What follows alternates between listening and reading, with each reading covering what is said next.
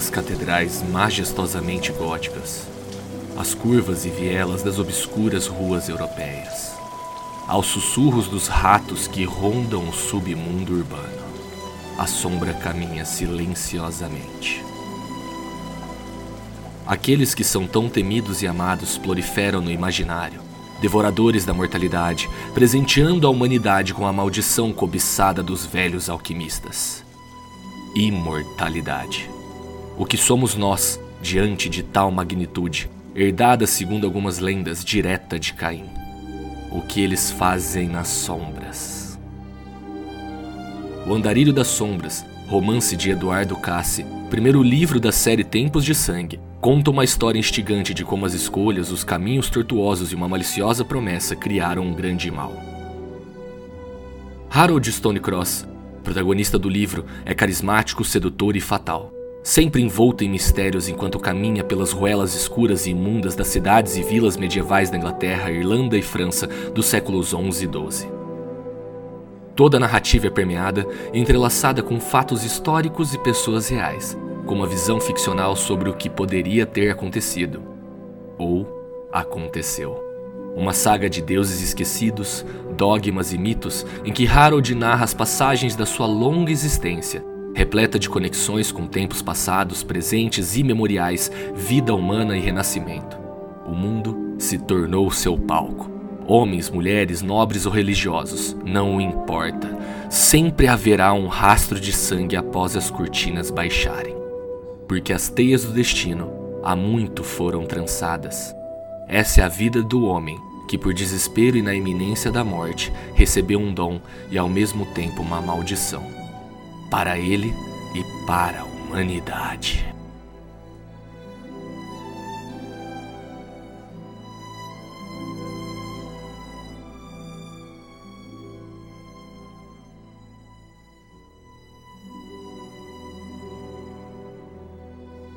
E aí, queridos aventureiros, esse é mais um episódio aqui do Autores Fantásticos. E comigo, né, como de praxe, o nosso querido co-host. E aí, Murilão, como é que você tá, meu querido? Salve, Cave! Mano, que da hora, eu tava com saudade já de gravar contigo. A gente tem conversado aí de vez em quando, mas não é sempre que dá pra voltar a ter uns papos mais sérios. E tô feliz. Já vou adiantar, assim, que eu curti muito, muito, muito, muito o papo com o Eduardo, cara de uma humildade de outro planeta, cara. Surreal, surreal. Mano, eu que tenho a agradecer por você estar tá fechando esse projeto com nós, tá ligado? É sensacional tá podendo construir esse espaço, tá conseguindo conversar com esses autores e tá contigo aqui, junto com toda a nossa equipe que tá sempre dando suporte. Então, já até aproveitando, né, para a gente elogiar o trabalho do Bruxão, que está fazendo essa edição magnífica nos episódios, o Leonardo, que vem com a magia da arte, nosso feiticeiro aí, e você, né, Murilo, que agrega tanto no nosso bate-papo, que ajuda tanto aqui na hora de guiar esses excelentes convidados.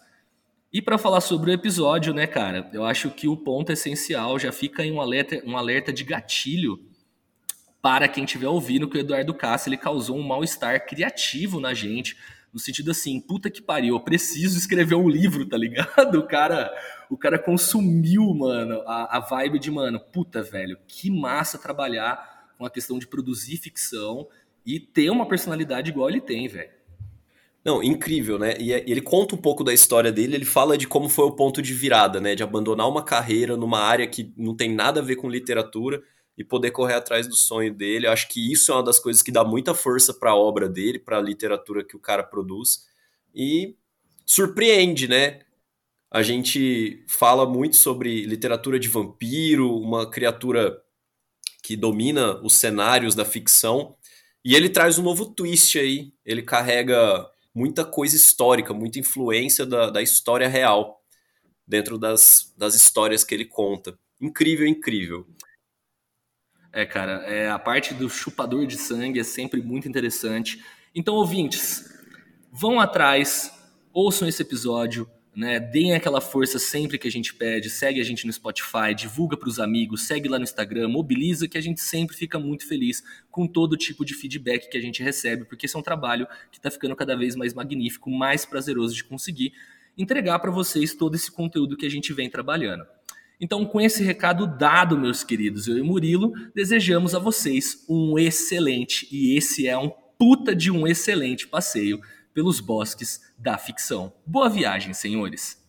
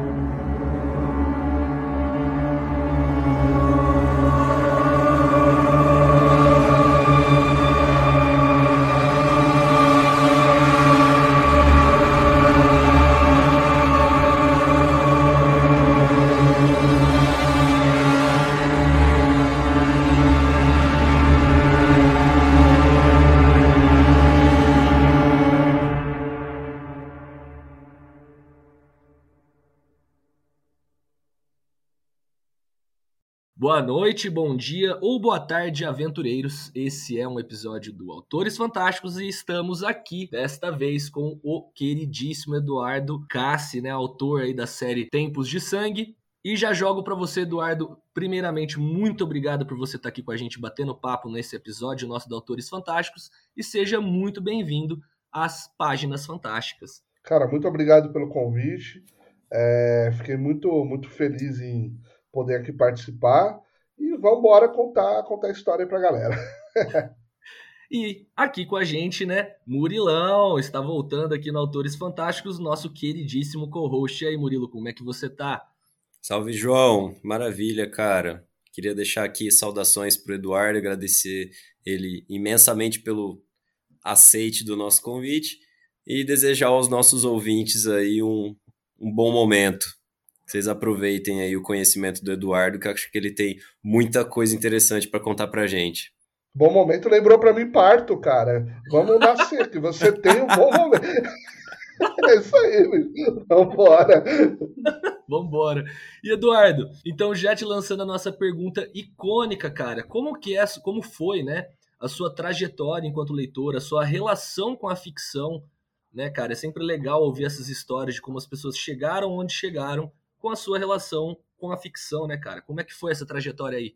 Ah, é, é o seguinte, bicho, quando quando você, você ama o que você faz, que no caso é escrever, isso daí tá tudo baseado no, no, no primeiro ponto, que é amar ler, né? Que eu, é, raramente um, um, um bom escritor ele se constrói sem leituras. E não falo somente leitura daquilo que ele escreve, seja ficção, fantasia, policial, ou seja, o, o escritor é aquele xarope que vai parar para ler placa no meio da rua pelo prazer de se informar. E, cara, é, os, acho que como muitas pessoas que estão aqui, a gente começa a nossa a nossa carreira de leitor, vamos dizer assim, de fantasia e ficção, com os grandes clássicos. A gente, é, eu comecei com Senhor dos Anéis, né? Depois você vai para drogas mais pesadas, tipo Silmarillion, vai para é, vai, vai avançando na obra, vai vendo é, outras, outros trabalhos do, do Mestre Tolkien.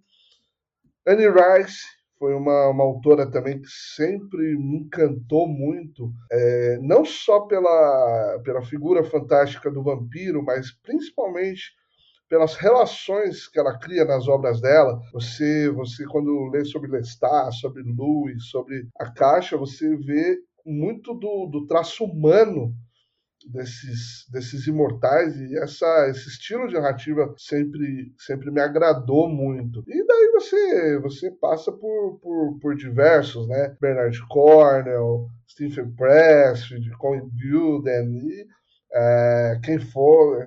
Cara, vai um monte, toda essa, essa galera.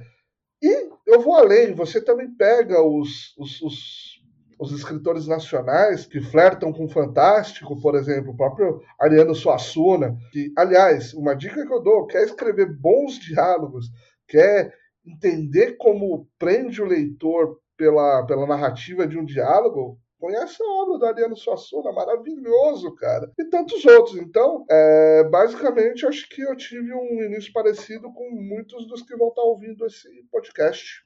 Caramba, interessante.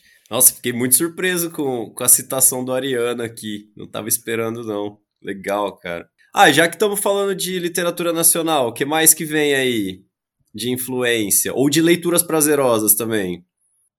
Ah, cara, daí você sai do, do. Se bem que eu não sei se, se pode ser, é, é, é, vamos dizer, se sair tanto do, do fantástico, a partir do momento que você lê uma narrativa que te encanta criando uma, é, uma, uma jornada épica. Então você tem autores que, que podem parecer clichê, mas eu sempre gostei muito, como o próprio Graciliano Ramos, quando você, né, você tem aquela, aquela narrativa crua do, da vida de, de, um grupo de pessoas lá, né, do, do Vidas Secas, exatamente. Cara, isso daí eu, eu garanto que não, não tá quem de, de, nenhum grande, de nenhuma grande obra mundial. Você tem o próprio Machado de Assis, você tem poesia ali, muita poesia na minha vida.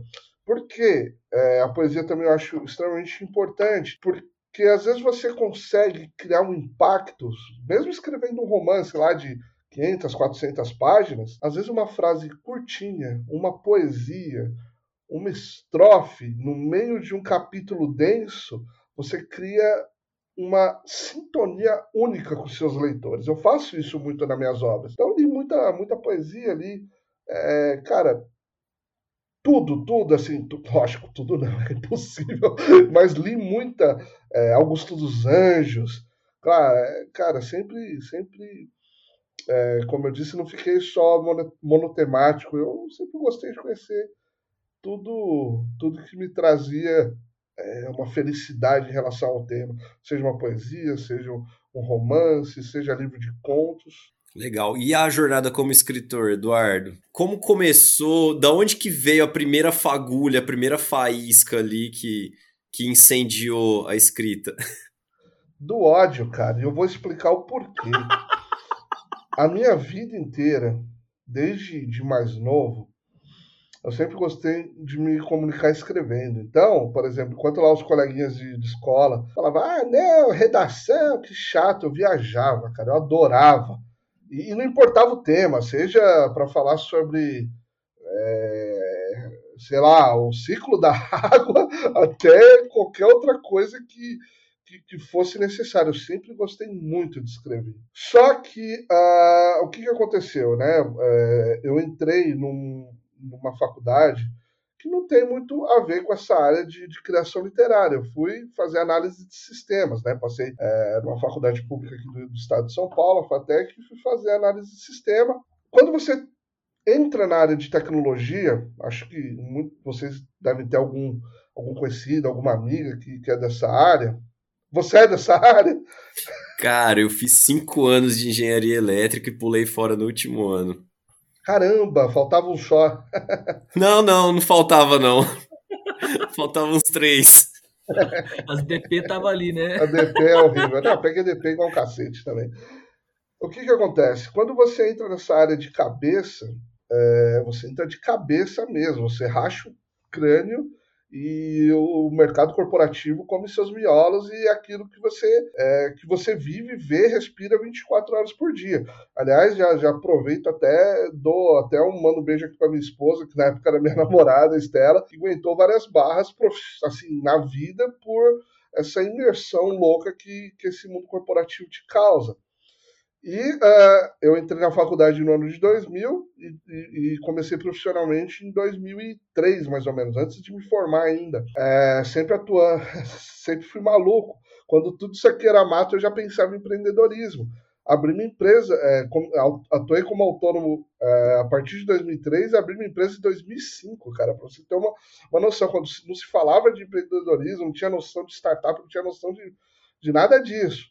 E Cara, fiquei imerso nesse mundo do cacete, trabalhando 16 horas por dia, maluco, não sei o que, ganhei dinheiro, ganhei dinheiro, não posso reclamar disso. Mas era só isso, cara, é só isso. Chegou um ponto que ah, eu não estava aguentando mais, era uma, uma loucura. Você é, ficava refém de criar para os outros e nem sempre você tinha um retorno positivo é, para sua carreira. Você não, não tinha nada de, de bom para você.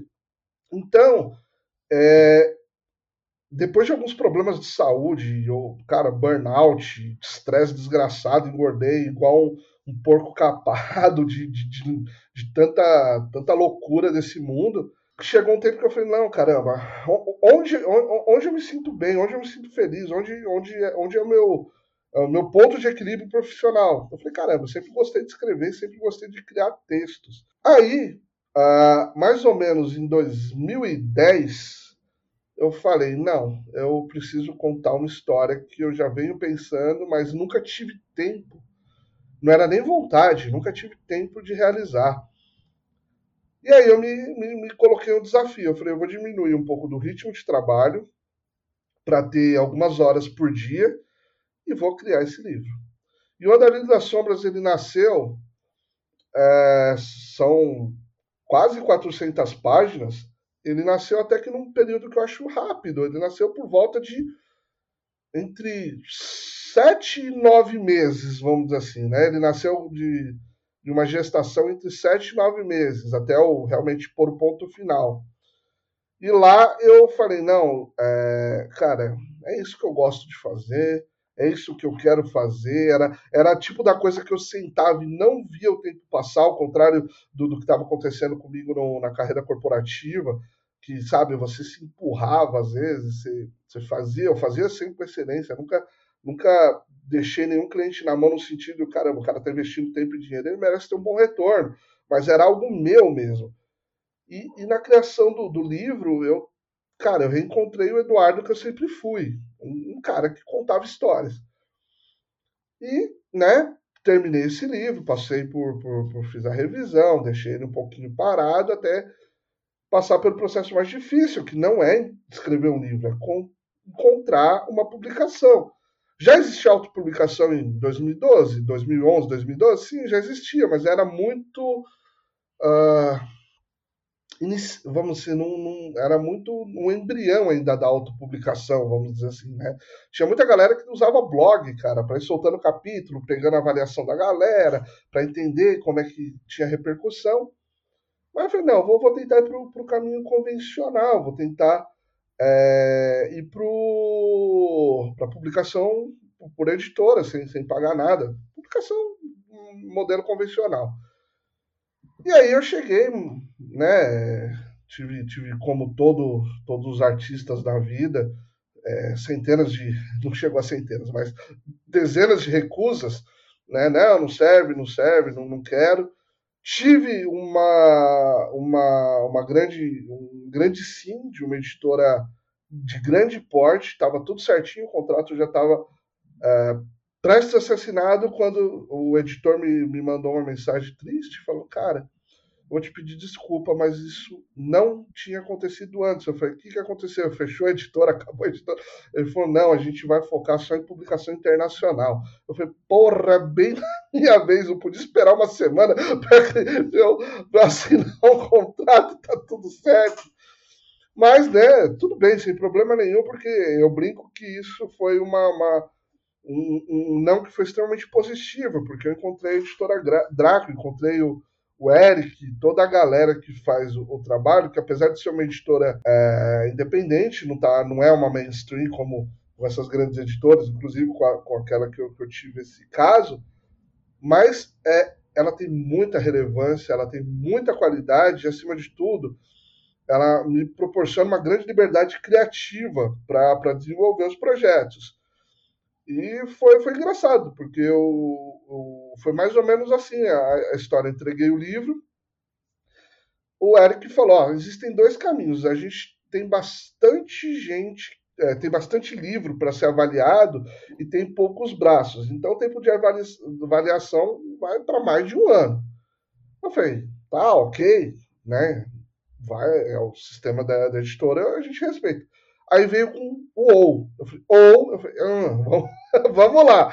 Ou a gente pode te mandar para um dos nossos é, leitores críticos, só que o bicho é exigente. Então, sei lá, a cada, A cada 10 livros que ele recebe, ele recusa 11. Aí eu, olha, olha a, a ingenuidade do ser humano, mas tem que acontecer, acontece. Eu falei, cara, eu acredito na qualidade do meu material e eu acredito que se é, eu quero estar tá, tá publicado, eu quero que leitores né, tenham acesso à minha obra, quero que mais gente leia, eu tenho que confiar no, na qualidade do meu trabalho. Manda para ele.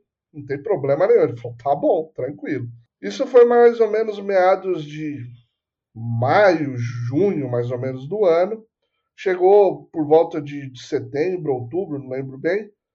O Eric, que é o, que é o editor-chefe da Draco, entrou em contato comigo e falou: Cara, você vai no, no, né, num evento tal que acontecia aqui em São Paulo? Eu nem sabia desse evento, eu venho do mercado corporativo, era grego para mim. Eu falava, eu só respondi: Não sei, não faço ideia se eu vou.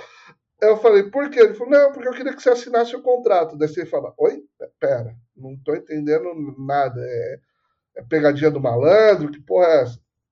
Não, eu queria que você assinasse o contrato, porque o Antônio leu. Antônio, aliás, cara, eu sempre, se vocês me permitem, agradecer novamente. Já fiz centenas de vezes e nunca vou deixar de fazer. O Antônio MC é, Costa é, tá, quem quiser procurar ele, Antônio Luiz lá no Twitter, ele é uma figura bem interessante por é, ele que me abriu, ajudou a abrir as portas para o meu trabalho. Eu agradeço muito por ser o editor da série Tempos de Sangue. Aí eu falei, beleza, tranquilo, vamos embora. Não conheci o evento, era um evento bem legal na, na Vila Mariana, fantástico. Falei, vamos embora, vamos lá. Assinei o contrato, todo feliz, pimpou. Falei, ah, beleza, mês que vem o livro já está publicado, tranquilo. Só que não é bem assim, bicho. Quando eu, eu peguei a Devolução, o livro, como eu disse, tem 384 páginas. Por página, se não tinha 30 ou 40 comentários, eu tô mentindo para vocês. Caralho! Era, o livro era um dálmata de tanta mancha, eu não sabia nem como ler, cara. Eu falei, puta merda, peraí. Falei, beleza. Mas eram todas coisas muito pertinentes, porque o, o, eu sempre me propus a trabalhar com a é, ficção histórica, de um jeito mais realista e com verossimilhança. Eu falei, beleza.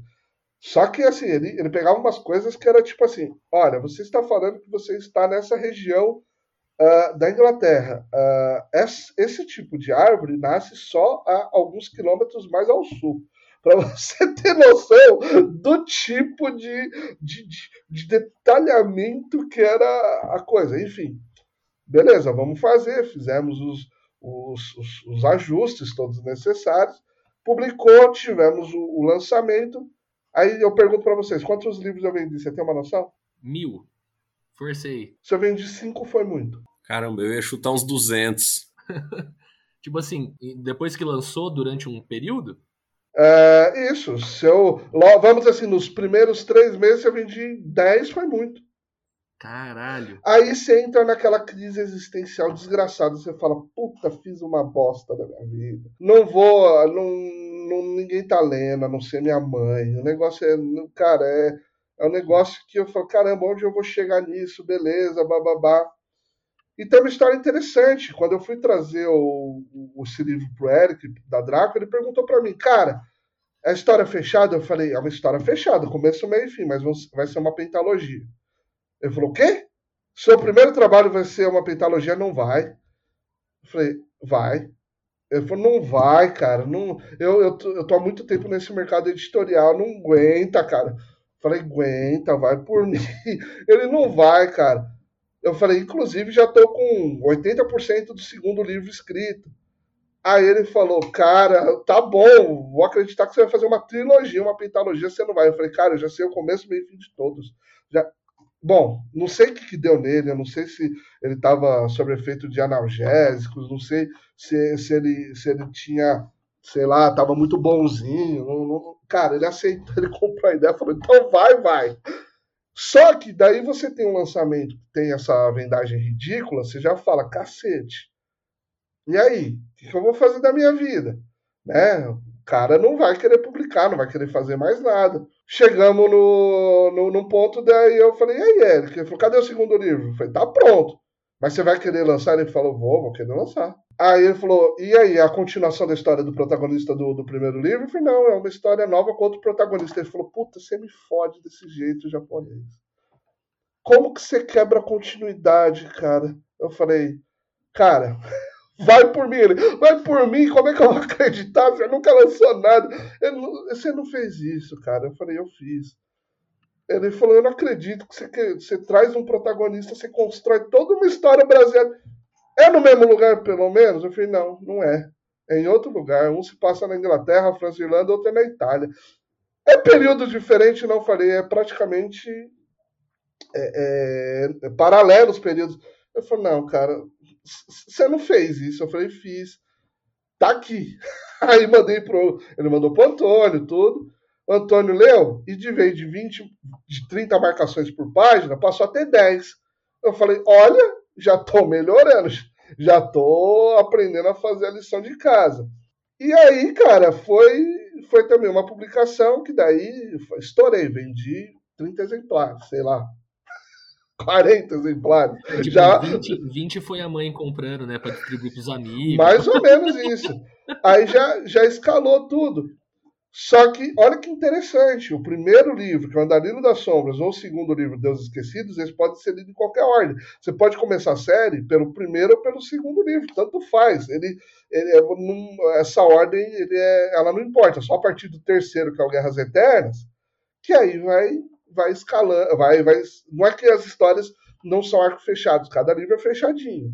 Só que é, aí se torna sequencial, porque não ia repetir todas as mitologias, não ia repetir tudo, senão ia virar uma barça o negócio. De tamanho, vamos dizer assim. Aí, beleza, deu tudo certo, fizemos né, um, lançamento, tudo foi, foi, vamos dizer assim, para quem vendeu 10, vender 30, eu tripliquei a meta, cacete. É um sucesso.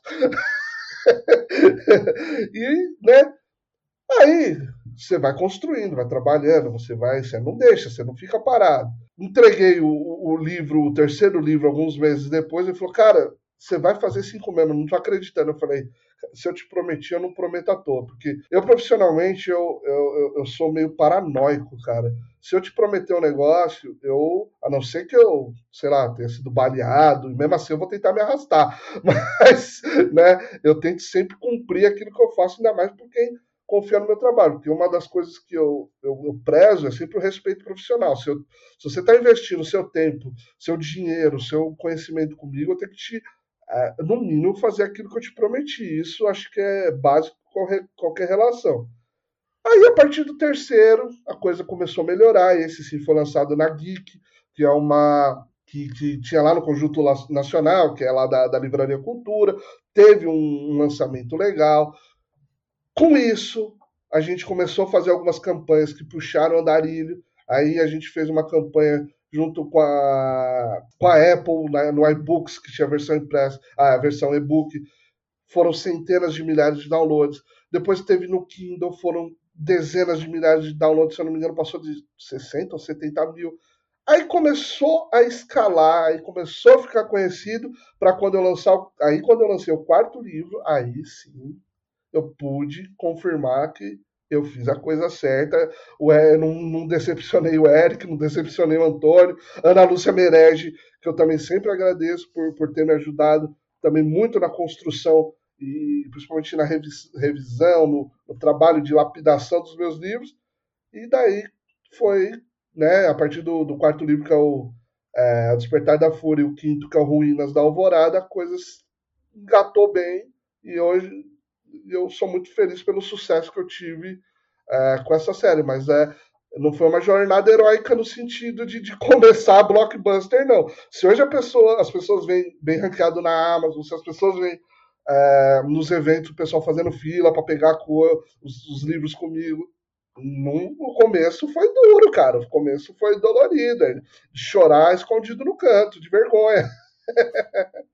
E Eduardo, como que foi para a parte criativa, né? Como que você moldou a ideia do, da série Tempos de Sangue? Quais foram as inspirações? Como que foi, né? Sair só daquele chamuscar criativo da que vem no fundo da nossa mente e criar a forma, né? E por que uma história de vampiros? Como que foram as inspirações? Primeiro, não é uma história de vampiro. Puta, Eduardo, como não é uma história de vampiro? Eu, eu, sempre faço essa brincadeira. O termo vampiro ele foi cunhado alguns séculos depois. Então, no meu livro, se você leu cinco livros, apesar do último já, ah, já existiu até o, o, algo análogo ao, ao, vampiro, vamos assim, eu não uso vampiro nenhuma vez. Eu chamo de chupador de sangue, é, demônio, chamo de qualquer coisa, mas não uso o termo vampiro. Então, eu nunca, nunca vou esclarecer até uma das escritoras, é, a Cláudia Du, é, foi, quando ela foi comprar, é um livro de vampiro? Eu falei, não é. Ela comprou, ela, filho da mãe, era um livro de vampiro, e eu adorei. eu, eu, até, eu, eu, sempre fiz essa, essa brincadeira, né? Então, é, usei essa fidelidade histórica de não existir o termo. Mas é, é aquilo que você falou, não basta você ter uma ideia. Ideia a gente tem todo dia de todos os assuntos, de todos os temas. A gente acha que tem ideia até para revolucionar o mundo nas áreas de nossa atuação, mas né, entre revolucionar o mundo e fazer o start inicial, que é transformar essa ideia em algo palpável, é aí que muita gente morre na praia. Que dica que eu dou que funcionou demais comigo? Isso daí funcionou muito bem comigo e talvez seja útil para quem está ouvindo a gente, principalmente quem está começando. Não importa se você vai escrever uma história mais curta, um conto, sei lá, de 5 mil palavras, uma novela, ou uma, um romance, ou uma série, igual o meu caso.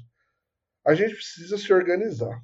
Porque no Brasil, e eu falo por mim, principalmente no meu, no meu começo de carreira, ninguém, ninguém é escritor 100% do tempo.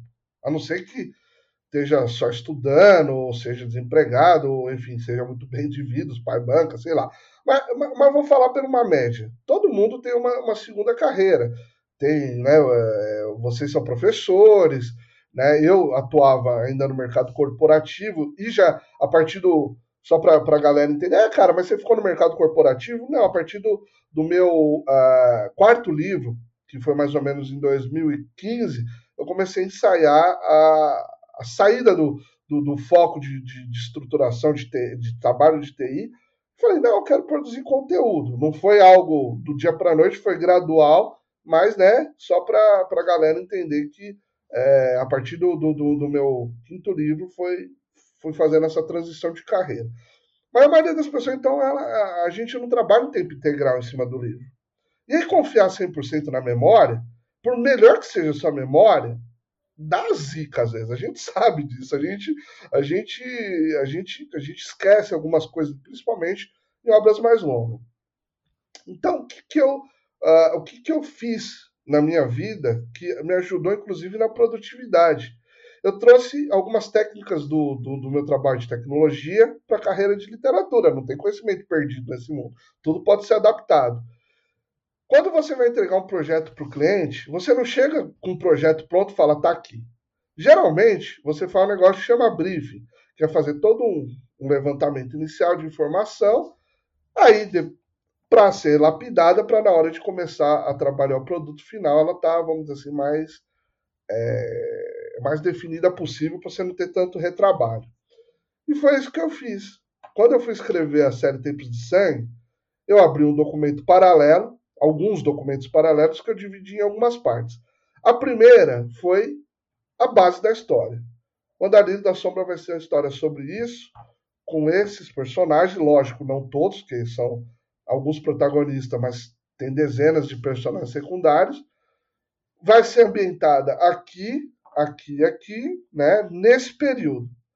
E como eu, eu até falei, eu já prometi cinco livros logo de cara, eu já tinha feito, é, eu fiz também o briefing dos outros cinco livros. Do, do, do segundo, do Deus Esquecido, terceiro, quarto, quinto.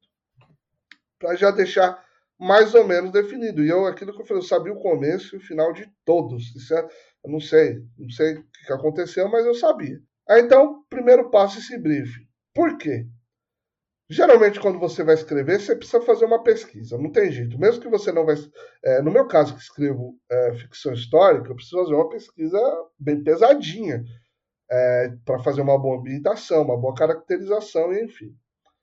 Mesmo quem não vai escrever é, ficção histórica, se for escrever algo contemporâneo, se for escrever algo futurista, é, algo policial, enfim, não importa, vai ter que pesquisar alguma coisa sobre o tema, nem que seja como se usa determinada arma, ah, que planeta está mais próximo da Terra, qual que é a velocidade, né, que demora, quanto tempo demoraria para uma nave chegar até tal planeta. Alguma, alguma coisa você tem que pesquisar. Tem que sempre pesquisar, não tem jeito, independente do tema e do, do gênero que você vai escrever. Com isso, eu também criava um, um documento que eu fazia. Até hoje eu crio esse documento. Uma pesquisa geral, vamos dizer assim, sobre o lugar, sobre os povos, sobre, enfim, é, fatos históricos relevantes que aconteceram, que, que eu vou interagir com alguns personagens históricos, que eu vou fazer tudo isso daí. Então eu sempre crio esse documento. E conforme o tempo que eu vou, vou criando a história, eu vou fazer algumas pesquisas específicas. Por exemplo, uh, nessa época do, da, da, minha história, esse mês é frio ou calor? Neva nessa região? Não neva? A pessoa uh, já, já usava, uh, por exemplo, tinha acesso a, a, determinado alimento, não tinha acesso. Então, eu sempre trabalhei muito bem o, o briefing geral da história e as pesquisas, tanto ah, as mais gerais e as mais específicas. E eu também fiz algo que eu joguei muito RPG quando eu era era mais jovem, né, adolescente. Então, sou, sou criação do, do, do, mundo do RPG offline, vou dizer assim. Não era, não era nada na internet. A gente usava papel, caneta, tinha fichinha, tinha o figura do mestre atrás do, do biombo, enfim. Nós somos, Eduardo. Eu e o João também é, somos. Pois é, é, Dado físico, então a gente tinha tudo isso. Até é, é, é, era bem. Mas ajudou muito, cara. Esse, esse tipo de, é, de, de jogo, ele me ajudou muito, porque, querendo ou não, você aprende a, de certa forma, interpretar, você aprende a ver outros pontos de vista de uma cena, não só do seu, mas de outros jogadores, daquilo que o mestre te conta. E o que eu faço até hoje que eu trouxe da RPG, eu crio fichas para personagens, não só aparência física, de, de cabelo, altura, né, peso, enfim. Eu crio algumas características psicológicas também. O cara é extremamente nervoso, o cara é, é preguiçoso, o cara é, sei lá, tenso.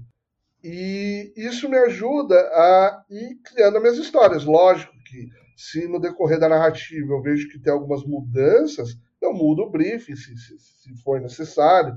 E por que, que me ajuda muito? Porque imagina que eu escrevi, sei lá, um capítulo, daí tô no, tem um personagem que ele aparece no primeiro capítulo e depois ele aparece só no décimo. Eu não vou ficar relendo tudo. Então fica muito mais fácil eu pegar e falar: ah, não, ele é loiro. Ah, não, ele é careca, ele é manco, sei lá, tem um rasgo na bochecha. Então, então basicamente é isso. Eu, eu trouxe também do, do, do, do, próprio RPG essa, essa ideia de criar essas fichas de personagens, principalmente dos, dos protagonistas, que a série Tempos de Sangue ela tem o Harold, que é um dos protagonistas, tem a Stella, o Alessio, que né, são muito distintos entre si e eu resolvi é, usar essa, essa técnica, essa, essa característica para poder facilitar o meu trabalho na hora que eu fosse escrever as cenas, não ter que ficar relendo tudo. Eu tinha um repositório de dados na mão, vamos dizer assim, de um jeito mais, mais acessível, mais rápido. E eu faço isso até hoje, porque, por exemplo, quando eu estou. É, mesmo que seja um, um, conto ou uma história em quadrinho, é, eu, eu sempre prefiro ter essas informações externas à, à narrativa do, ter, do que ter que parar e perder muito tempo, né? Porque tempo, afinal, é, é, é algo mais precioso que a gente tem. Ô Eduardo, e uma curiosidade, quantas fichas de personagens você elaborou para Tempos de Sangue? Você tem ideia? Um, um, chute assim? Ah, cara, ó, umas 40, cara, mais ou menos. Porque, é, como eu disse, tem os, os, os personagens principais que é, as fichas são bem mais, mais detalhadas, porque afinal eles são os protagonistas. Mas tem, uh, tem personagens secundários que eles são importantes para a narrativa. Né? Cada, ou, ou são no, no antagonistas, ou são é, é, pessoas que, que criam é, pontos de ruptura na, na história que eu preciso definir muito bem. Eles, de repente, não têm tantas tanto detalhamento quanto os protagonistas, mas tem uma, uma boa caracterização sim para conseguir. E olha a desgraça, cara, quando, é, quando você escreve com, com tempos antigos, principalmente na, na região que hoje é a Inglaterra, a Irlanda, a França, ou no, no caso dos meus outros trabalhos, que você também tem a Escandinávia, é uma bosta, cara, porque, por exemplo, você às vezes tem nobres com o mesmo nome, que não são a mesma pessoa, mas viveram é, um do lado do outro, vamos dizer assim, um, um aqui e um num reino, o outro no outro reino. E, e cara, para gerar uma confusão é horrível. Às vezes você tem um cara que, que chama. É, que tem um nome e é um nobre, o outro é um bispo, o outro era um, um, um alguém que, que tinha posses de.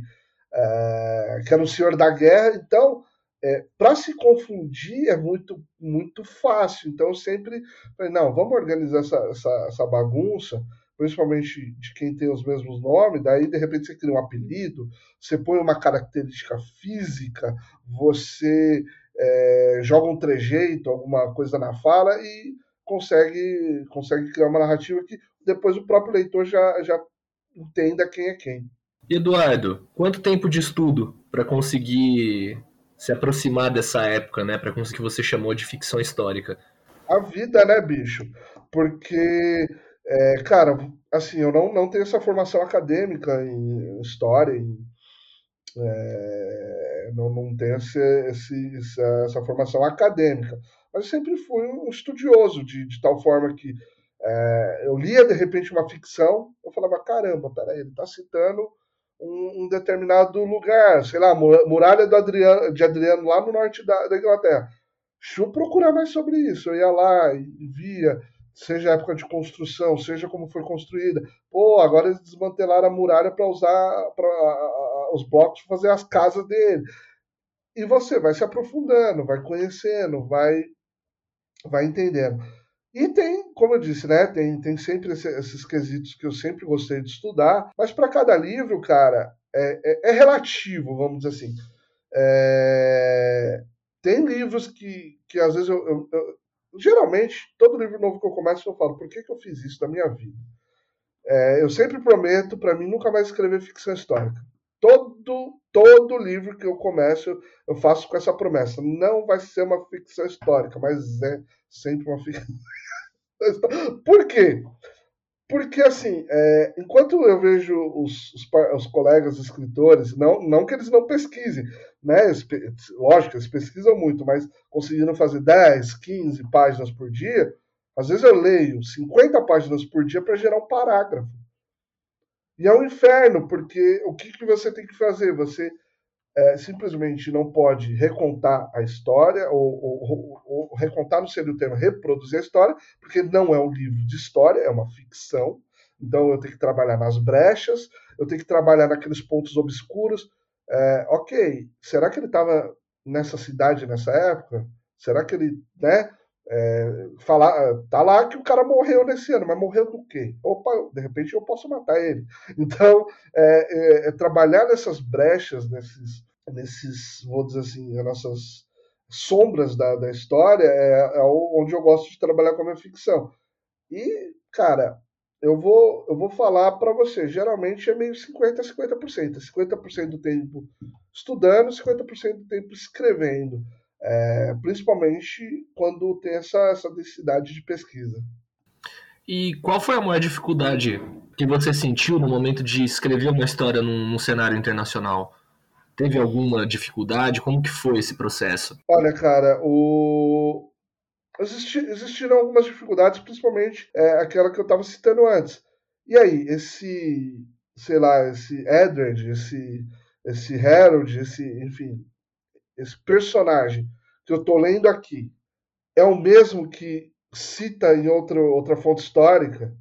Esse personagem, ele é o mesmo que, que outro autor fala que uh, morreu de, sei lá, de, de, doença e o outro fala que morreu na batalha, porque o nome é igual. O pai é o mesmo, cacete. Mas às vezes não era, cara, às vezes não era. Então, é, isso foram algumas coisas que, que, que deram, deram um trabalhinho legal, sempre dão. E outra é tomar a decisão certa, cara. Por quê? No, no, no que eu digo tomar a decisão certa é o seguinte: você vai fazendo a narrativa, você definiu um ano, você definiu um lugar, definiu a época. Porra, nesse ano, nesse lugar, nessa época, tinha. Aconteceu o nascimento, sei lá, vou, vou usar um, um exemplo, de um dos reis da Inglaterra. Meu personagem vai ignorar esse fato ou ele vai interagir com esse fato, ou vou citar por cima. Esses, esses detalhes, isso daí eu tenho que pensar muito bem, pensando sim, é, principalmente em criar uma, uma história gostosa para o leitor ler. Uma história que eu consiga pegar ele e falar, vai, me dá a mão e vem comigo, vem viajar é, é, é, é, comigo por, esse, por esses séculos.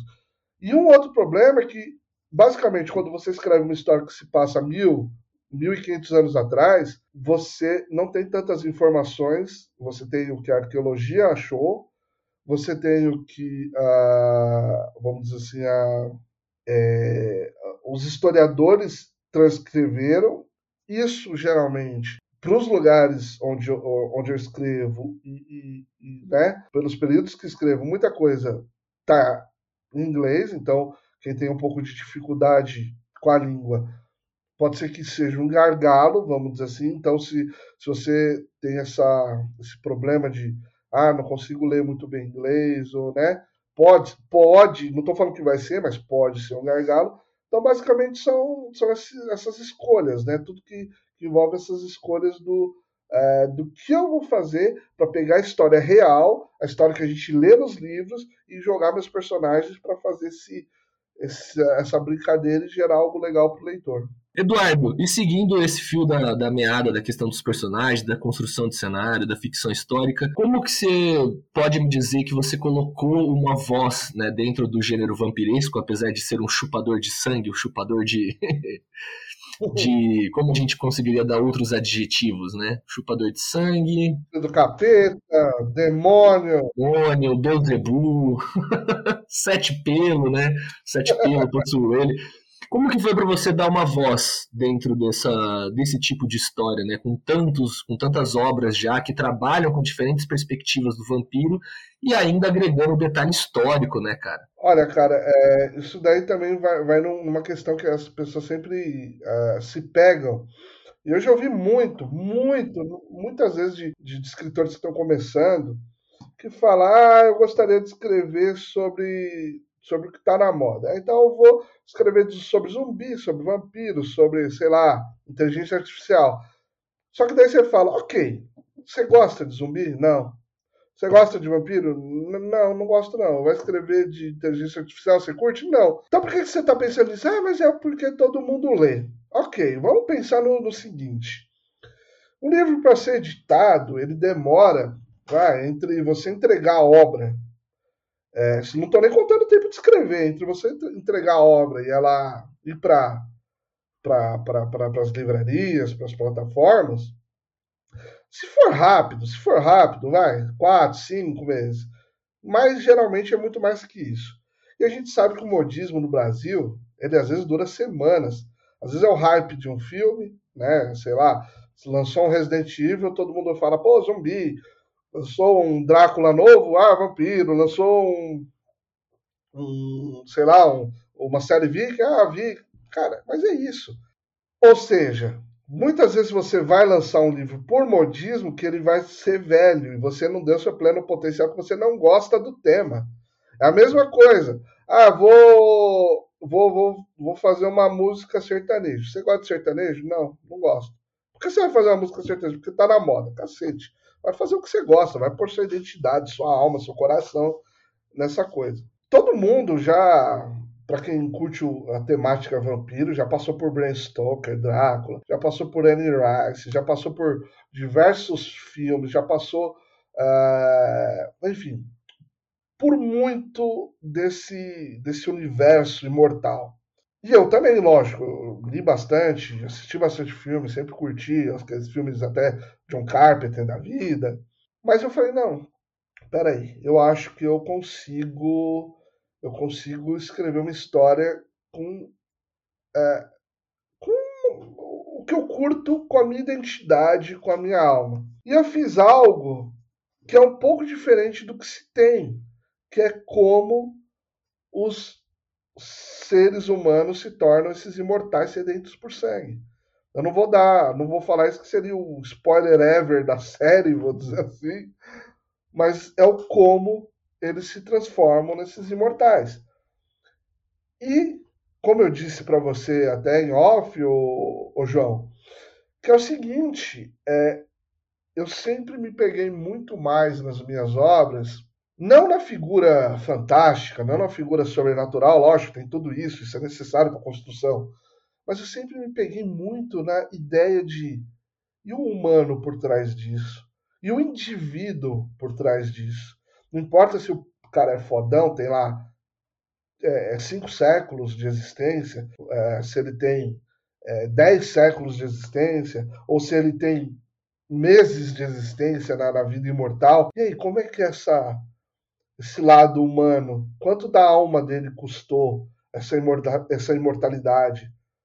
Vou além, será que ele ainda tem uma alma para se definir como, como um ser humano? Então, é, eu trago muito do, do aspecto psicológico é, é, da coisa, do, da vivência, da dor ou da alegria de ser um imortal. Então, por exemplo, você pega o primeiro livro Andarilho das Sombras, o Harold ele vem de uma criação de uma família pagã lá do norte da, da Inglaterra, que ainda tinha o resquício do, da era viking, que você tinha lá, o pai dele era um, era um grande senhor de Tess que ainda adorava os deuses, então ele teve esse, esse contato com, com paganismo, vou dizer assim. Ele, ele era num mundo que estava totalmente é, se tornando cristianizado, né? É, pela, pela Igreja Católica, que era o maior poder que estava surgindo naquela época, mas ele ainda tinha esse, esse contato, teve esse contato com os deuses nórdicos, ele teve esse contato com essa cultura, e a imortalidade para ele, não o porquê ele se tornou imortal, porque é, né, foi, foi um momento, é um momento tenso do livro, mas ele sempre viu essa imortalidade como um dom. Ele gostar, ele gosta de, de, tocar o terror, ele gosta desse poder, ele gosta de ser filha da puta, ele gosta. O personagem ele gosta dessa imortalidade. Já o segundo protagonista do segundo livro, que foi que eu criei essa ruptura que o Eric quase me matou, você vai trazer outro protagonista com outra história quando Vou, Eric, vou e pode confiar que talvez saia alguma coisa boa. Ele é um cara que ao contrário do outro que é filho de um nobre, do Harold, que é o filho de um nobre, imagina um camponês que trabalhava no vinhedo de uma abadia, analfabeto, ia na missa de domingo e por estar no lugar errado, na hora errada, ele se torna um imortal sedento por sangue. Então, o dilema da vida dele é: caramba, cara, agora eu mato pessoas para sobreviver. Será que Deus ainda vai me aceitar? Será que eu ainda sou filho de Deus? E ele passa todo o livro nessa, nessa dúvida, nessa dor, nessa, nesse medo né, de, de, de não ser mais aceito é, é, é, é, por Deus. Né? Quando eu falo Deus, aqui eu estou falando Deus mesmo judaico-cristão, não uma divindade pagã, no caso. E ele não gosta dessa imortalidade, ele vê isso como uma maldição que fez ele se afastar da, da família, que fez ele se afastar do mundo que ele conhecia. E aí eu vou, eu trabalho essas duas facetas durante toda a série, do cara que ama ser imortal, do outro que odeia ser imortal, de um que tem prazer em matar, no sentido, não que ele seja é, evil evil, vamos dizer assim, já que a gente brinca de RPG, não que ele tenha essa não, é um monstro, ele traz a maldade como qualquer um de nós tem essa maldade se instigada, vamos ver assim. E o outro também não é, é good, é, no, no, sentido mais puro da palavra. Ele tem a bondade, mas né, tem a, também a maldade que, que, é, que desperta no, no, no, dia a dia, na noite à noite, melhor, porque só sai à noite da imortalidade, vamos dizer assim. Então, é, eu, eu, acho que o maior diferencial da, da, minha série é trabalhar essas dores humanas das figuras imortais. Dores e prazeres humanos nessa figura imortal. E o seu vampiro não brilha no sol. Tô brincando. ah, cara, sei lá, ele pode brilhar instantes antes de pegar fogo, vamos ele vai, vai brilhar uma vez, pelo menos, mas só uma. Né? Exatamente. Mas, cara, você me deu uma ideia muito boa. Falando de, dessa figura do vampiro do imaginário coletivo, você traz mais alguma coisa de diferente? Não, nada contra o vampiro que brilha, até acho genial o conceito, mas o que, que você usa de fonte de inspiração que você acha do vampiro tradicional e o que, que você desconstrói na figura do, do chupador de sangue? Cara, eu, eu trago da figura tradicional o, o sentido da imortalidade, que, que é uma merda para eles, porque eles não sabem que são imortais, vamos dizer assim, eles vão descobrindo essa imortalidade, eles vão descobrindo é, essa, esse, essa característica da vida deles, por exemplo, no começo, quando você. É, isso não é spoiler, quando eles se transformam em imortais, eles se machucam e ficam arrebentados muito tempo. Eles não têm aquela aquele que às vezes a gente vê até alguns filmes, cortou, sara na hora. Isso daí, conforme, na, na, minha, vou chamar até de mitologia, é conforme você vai ficando velhão, você vai evoluindo, vai passando as décadas, os séculos, vai melhorando esse, esse quesito, você vai ficando, vou dizer, até mais poderoso, vamos. É, é, nesse sentido, porque eles são imortais, às vezes não são eternos, vamos dizer assim, né? Eles podem, em determinadas circunstâncias, ir para o saco. Até tem uma cena engraçada no, no, no, primeiro livro que ele, quando ele se torna imortal, pô, sou imortal, não sei o quê, vou tocar o terror, e uma panela resolve, apaga ele, quase acaba o livro para ele ali. então é, então é uma das cenas que, que as pessoas elogiam muito no sentido, caramba, você pegou algo cotidiano, algo do dia a dia, algo que eu faria se eu vejo um vampiro entrando na minha casa. E porque todo mundo pensa, ah, medieval, o cara tinha uma espada, o cara tinha um escudo, tinha bosta nenhuma. Quem tinha espada, escudo era extremamente abastado. Aliás, faça uma pesquisa quanto custava uma espada antigamente. É, é, o cara era um camponês, ele ia ter que dar lá umas três vacas para uma, uma espada boa. Lógico que ele não tinha, ele tinha é, até um adendo, às vezes as pessoas assistem muito Hollywood e falam todo mundo ia pra guerra de armadura, de cota de malha, ia com, com espada, ia com escudo, e eu, caramba, tinha gente lá que tinha um pedaço de pau é, que, que é, fazia uma ponta de, de lança e endurecia a madeira no fogo, ia, e era aquilo que ia pra guerra, ele ia com gar, com, né, com, com enxada, ia com foice, facão, o que, o que tinha na mão, então é é, e era o que eu imaginei. Se um vampiro entra na minha casa, se eu tenho na mão uma panela, a panela mesmo que vai, vamos dar, vamos dar, vamos ver o que, que rola.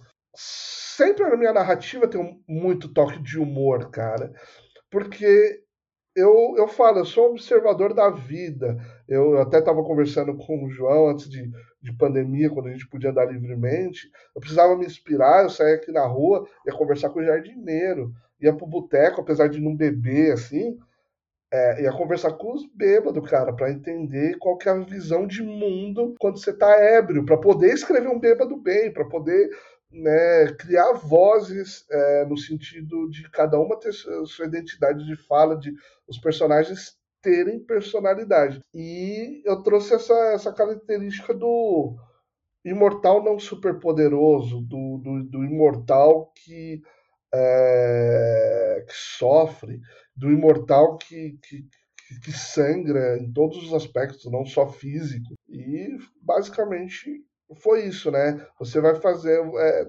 tudo, vamos dizer assim, é, por mais original que seja a sua ideia, até o próprio vampiro que brilha, tudo vem de, de alguma inspiração prévia, tudo vem é, de, de, das suas bagagens, experiências como leitor, como né, como alguém que consome conteúdos, de repente tiver, teve a ideia do vampiro brilhando, assim como eu tive a ideia de como eles se tornam imortais. Então, é, mas todo o resto, essas construções, é, sempre vem de inspirações que a gente, a gente já teve na construção da, do nosso, do que a gente consome, vamos dizer assim. Cara, é muito, é muito legal ver essas diferentes perspectivas, porque conforme você ia falando, eu fiquei remetendo aqui na minha cabeça, né? todo um compilado de histórias de vampiro que eu tive contato, tanto em cinema quanto em série. E é sempre legal ver como que dá para colocar pontos novos, né? A gente sempre caminhar numa questão vampiresca. Apesar de eu não ser o maior entusiasta das histórias de vampiro, Mas vale uma menção honrosa a. Nossa senhora, What You Do in the Shadows, esqueci o nome. O que Fazemos nas Sombras, mas acho que esse não é o nome do filme. Em português. O... O que nós fazemos nas sombras, aquele dos vampiros dentro da casa que parece um documentário do Taka Waititi, do Taka Waititi, esqueci o nome do diretor. Mas enfim, que é um excelente filme de comédia, né? É um puta filmaço de comédia. Quem não assistiu, vale a pena. Mas conforme você falando, me lembrou muito de uma história de mangá, cara, que chama Happiness, que é de vampiro. Né, eu usei. É um. Cara, puta mangá de vampiro de terror. Assim, é um puta um mangá mesmo. O cara consegue fazer seres humanos piores do que os vampiros.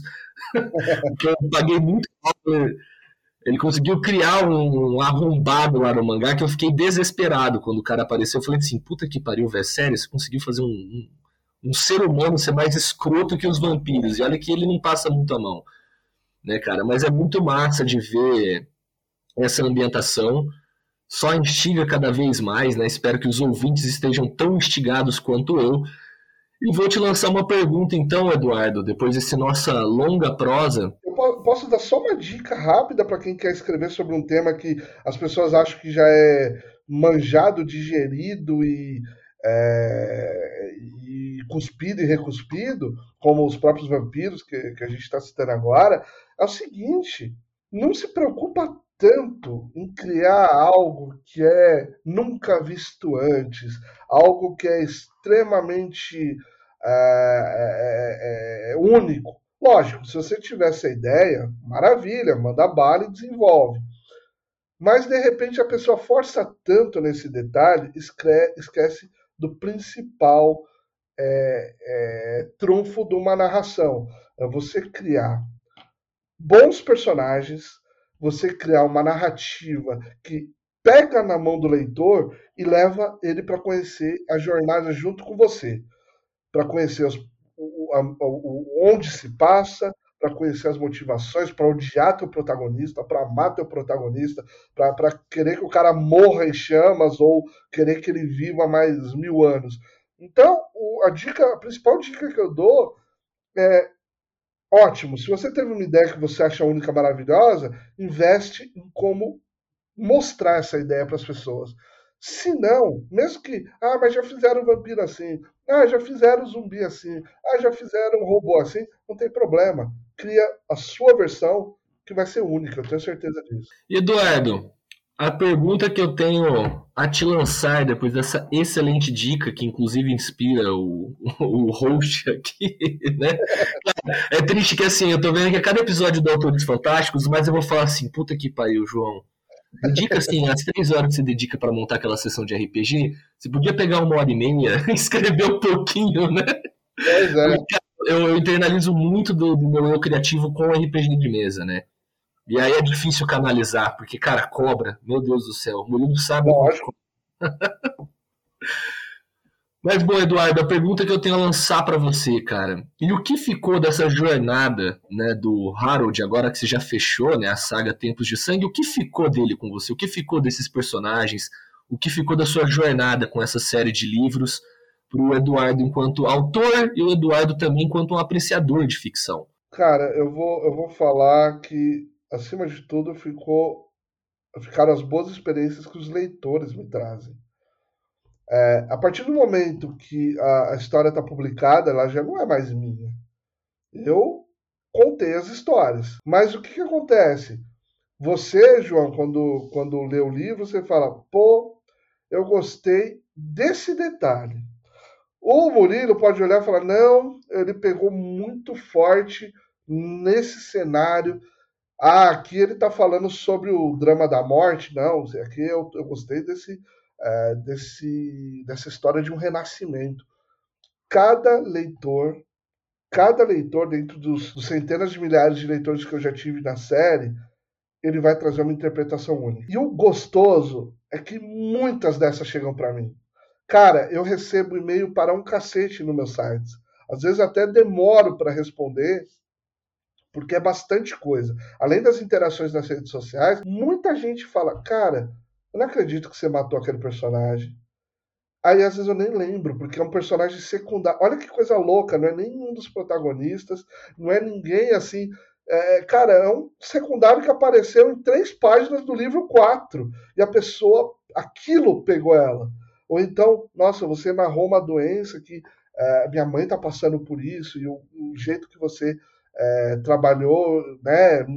Já, já ouvi isso, me ajudou a entender é, como lidar com a, com a pessoa.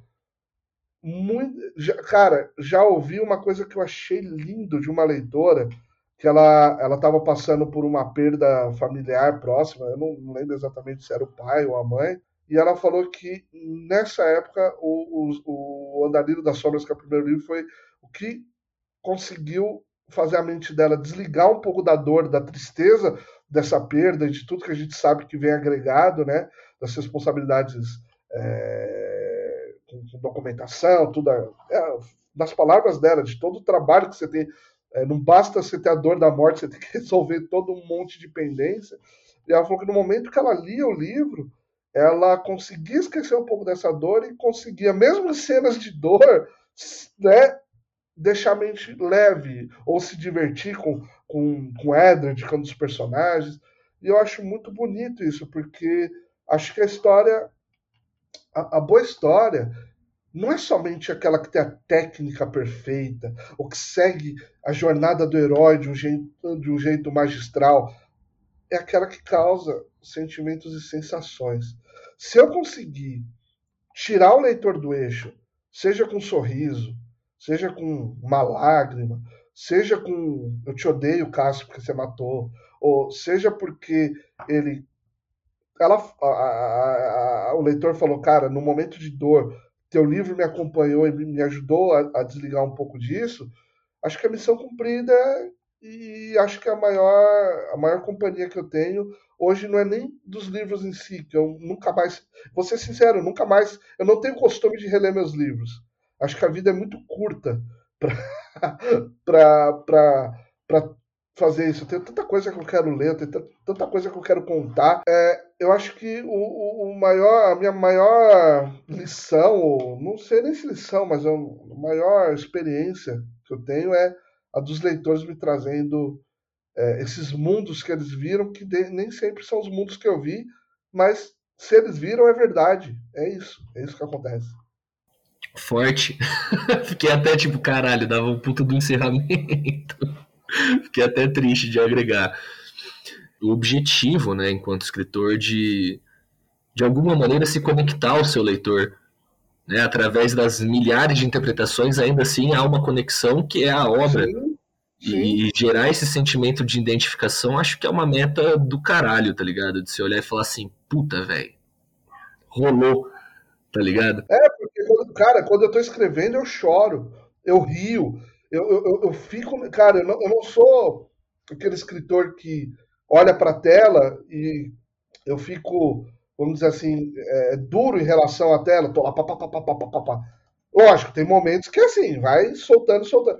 Mas tem cena que me destrói de tal jeito que até minha esposa sabe, cara, que eu falo, puta merda, eu, eu preciso, sei lá, abraçar meu cachorro, que eu tô mal, cara. Não, é sério, eu tô falando sério. Eu preciso, é, eu preciso fazer qualquer coisa, eu preciso.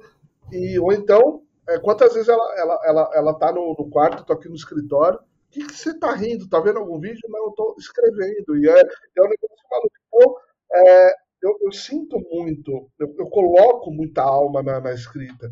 E quando vem essa, essa, essa comunhão, até essa, essa, siner, essa, essa sinergia, esse compartilhamento mesmo. E eu, eu, vou, além, cara, essa cumplicidade, que os meus leitores são maravilhosos, cara.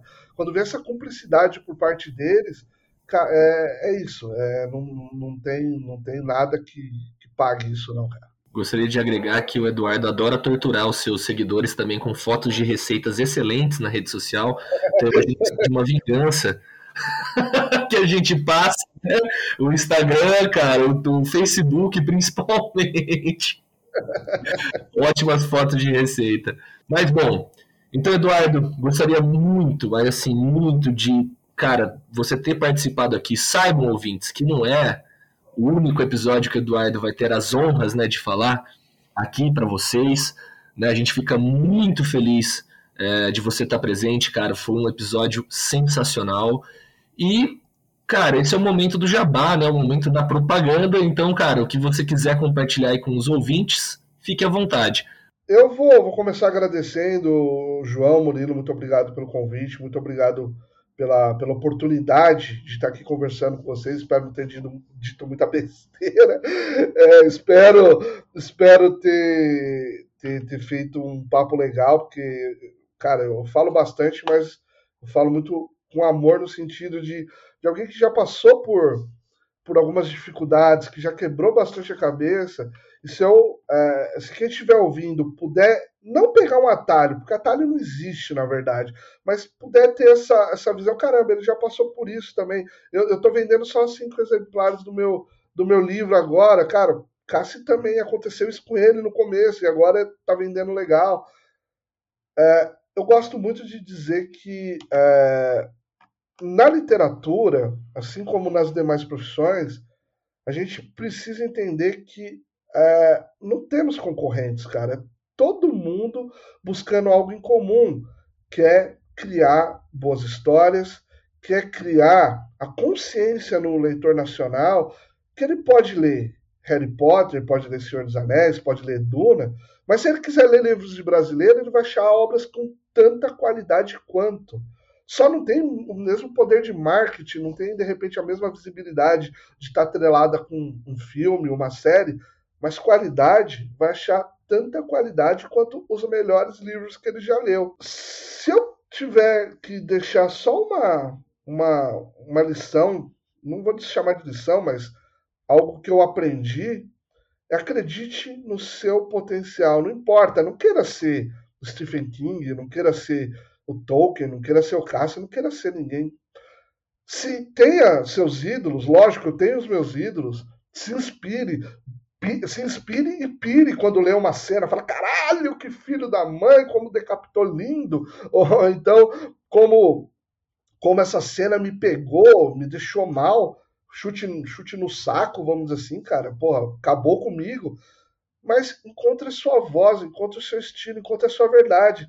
E a sua verdade, quando você consegue criar com ela, você vai encontrar leitor com certeza. Você vai criar essa sintonia de tal forma que é igual músicos, a gente tem o nosso, nosso Murilo aqui, no, é, vocês não vão estar tá vendo porque é, é, é, áudio, mas, cara, tem os instrumentos.